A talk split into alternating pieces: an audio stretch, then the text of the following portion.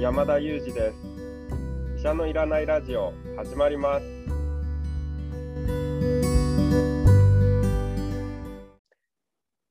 今日も山田裕二先生にお話を伺っていきたいと思います。山田裕二先生よろしくお願いします。よろしくお願いします。今日はですね知ってそうで知らない病気このシリーズの続きでですね脳卒中に行ってみたいと思います。了解しました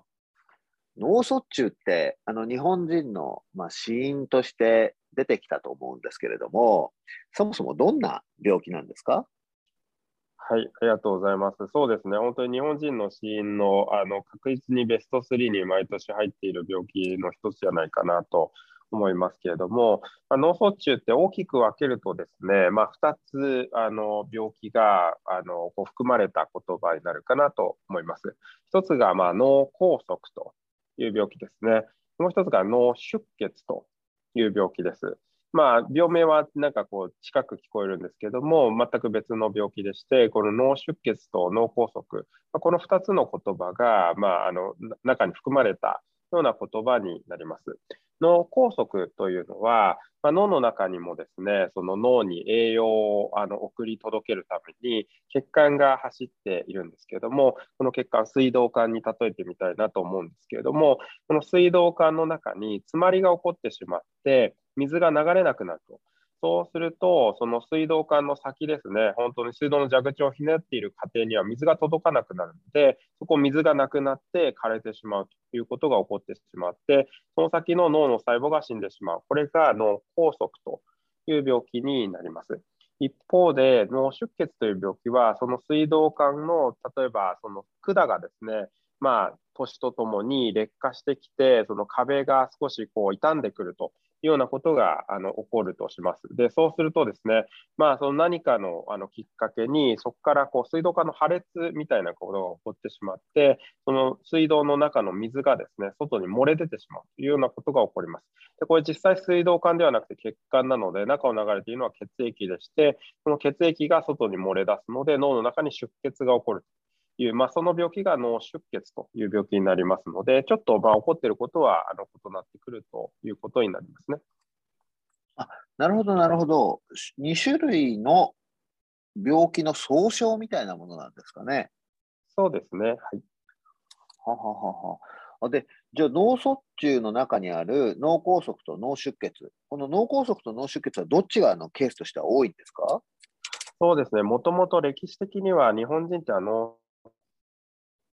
そあの脳出血が多い人種だったんですね。一方で、あの欧米はですね脳梗塞が多かったんです。ただ、まあ、これもまあ本当に言われていることですけれども、例えばあの食生活の欧米化なんてよく言われますけれども、もともと日本でもあの魚を食べる方が多かったのが、あの肉食になってきたとかですね、さまざ、まな変化を背景として、日本でも脳梗塞がまあ多くなってきたということがあの言われていまして、その頻度がですね欧米に近づいてきたということが言われています。まあ、これなかなか面白いところなんですけども、魚ってですね、その魚の油っていうのは、どちらかというと、血をサラサラにする効果があるんじゃないかと言われているものなんですね。一方で、肉の油っていうのは、どっちかっていうと、こう血管を詰まらせる動脈硬化を起こしやすいんじゃないかと言われているものなんですね。なので、なんとなく理屈が合致するので、そういった推論がされているんですけども、魚中心の食事、いわゆる出血しやすいというような背景から、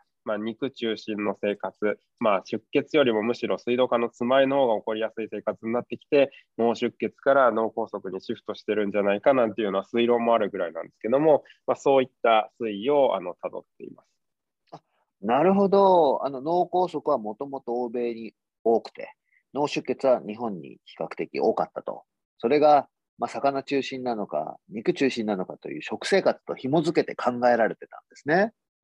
そうですね。まあ、その推論って今も、あの、成り立っているのかもしれないんですけども、はっきりとは分からないんですが、まあ、そういったこともあの関連してか、そういった戦果が起こってきてるんですよね。はあ。あのそもそもじゃあ脳脳卒中、まあ、脳梗塞にせよ、脳出血にせよ、割とあの年齢を重ねると、こういう症状を起こす方も増えてくると思うんですけれども、予防としてはどうしたらいいんでしょうか？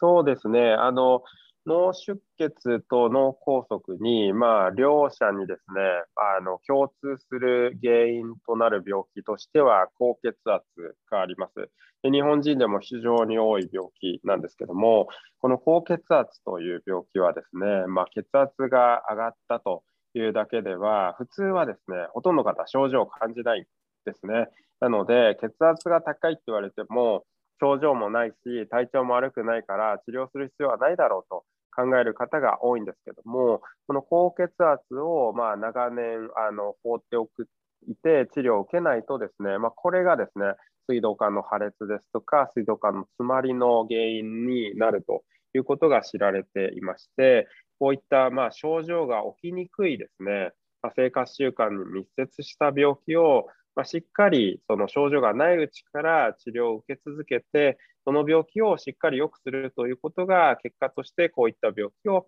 減らすということが知られています。脳梗塞に関しては、この高血圧に加えてですね、例えば糖尿病ですとか、コレステロールが高いですとか、あるいはタバコですね、喫煙ですとか、まあ、こういったものもですね、あの原因になることが知られていますので、早い段階から禁煙をしましょうとか、コレステロールも上がっても症状って感じないわけなんですね。なので、症状は感じないんですけども、コレステロールの治療をしましょうとかですね、糖尿病の治療をしましょう。まあ、こういったことがですね、ひいてはあの脳卒中のですね、あのあの予防につながってくるというふうに考えられています。あ、なるほど。そうすると、あの、よくあの死因で出てくるがんとか脳卒中って出てきますけど、がんに比べては割とこう予防がしやすいって考えてもいいんですか？そうですね。あの、まあ、本当に生活習慣病、生活習慣病と呼ばれて、いろんな病気の予防が大事ですと言われるところのゆえんはですね、この脳卒中にもあると思います。あるいは食生活ですよね。塩分を控えましょう。まあ、塩分を控えましょうって、どこにあの最終的に行き着くのかなというと、この塩分を控えるっていうことを続けていくことによって、最終的なゴールとしてはですね、この脳梗塞とか脳出血を防ぎましょうというところに行き着くんですよね。塩分出てきましたね。なんかあの、日本って塩分多いんですよね。日本の食生活。そうなんですね。あの、大体あの、推奨としてはですね、1日6グラム未満を目指しましょうと言われる中で、日本人は9グラムとか10グラム平均的にも取っていると報告されてますよね。なるほど。いやでもあのそういった生活習慣生活習慣を気をつけても気をつけてもどうしても起きてしまうこともあるんですか？あのそうです。そしてあの、例えばですね、生活習慣と全く関係なく、あの若い方で起こってしまったりすることもある病気です。これはもう脳出血でも脳梗塞でもそうなんですけれども、例えば脳出血で見るとですね、その水道管のその破裂がですね、まあ、例えば長年使い続けて壁に脆さが出て破裂するというものでなくても、生まれ持って何か奇形があって、立て付けが悪いっていうところがあった場合には、不運にして何らかのきっかけにそこが破裂してしまって、若くして脳出血を起こすなんていうようなことがあるんですね。なので、20歳とか30歳で脳出血を起こしてしまいましたとか、あるいはそれで命を落としてしまいましたみたいなこともある病気ですので、まあ、予防すれば何でも絶対大丈夫ですとかですね、あのもうこれは高齢者にしか起こらない病気だろうと言われると、それは違ってですね、実際にはもちろん中高年の方と比べれば稀なんですけれども、あのそういった形でですね、若い方に起こることもある病気です。あなるほど。あの先日の糖尿病1型、2型の話もそうでしたけど、必ずしも生活習慣病と決めつけないで、まあ、遺伝的なものだったり、その人由来のものだったりすることもあるというのは知っておきたいですね。そうですね。あとは、脳梗塞の側で言うとですね、今まで紹介しなかったんですけれども、心房細動と呼ばれる、あの心臓の不整脈とも関連があることが知られていまして、どういうことかっていうと、心臓で不整脈が起こるとですね、まあ、血ってスムーズに流れていれば固まらないんですけど、心臓にこうあの特定の不整脈が起こってですね、こう心臓の部屋の一部にこう揺れが起こるようなことが起こると、そこの流れがスムーズじゃなくなってですね、その中でこの血の塊ができちゃうことがあるんですね。で、その中心となるポンプの中に血の塊が出てきてしまうと、そのポンプからパッと送り出されて、全身にその血の塊が飛んでいってしまうということが起こり得るんですけど、そんな中で脳の血管にその血の塊が詰まってしまうと、それでも脳梗塞という病気が起こってしまうんですね。なので、この心房細動という病気がある方は、脳梗塞になるリスクが高いと知られていて、リスクが高い方は血をサラサラにするような薬を飲まなきゃいけないということになるんですけども、あのそういった病気もですね、実は原因として知られているんです。でこれなんで今ご紹介したかというと、まあ、あの本当にここ数年ですね、例えばスマートウォッチ、アップルウォッチで心電図のモニターができますなんていうようなニュースがあの、まあ、ここ数年出てきたと思うんですけど、なんで注目されているかというと、実はそこなんですね。それで、あの見つから今まで見つからなかった心房細動が、本当時計でですね見つけられて、早くから治療すれば脳梗塞になって手遅れになるということを未然に防げるんじゃないかなんていうようなことが考えられて、まあ、そういったものが発展してきてるんですけども、今のところですね、残念ながらそれを使って効率に脳梗塞を防いでですね、何かに有効だったっていうような根あの科学的な根拠ってはまだ残念ながら確立されていないんですけども、そういったことが期待されているデバイスの一つなんですよね。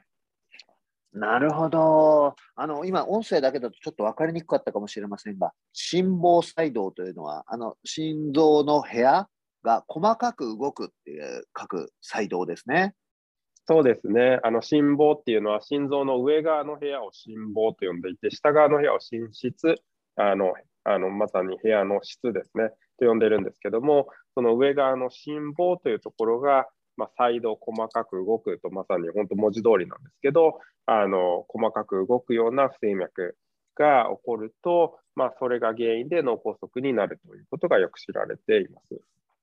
なるほど、まあ、それが確かに時計とか身につけるデバイスで少し分かって予測できたりすると、まあ、安心もできるかもしれませんね。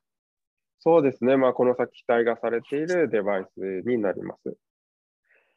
わかりました。どうもありがとうございます。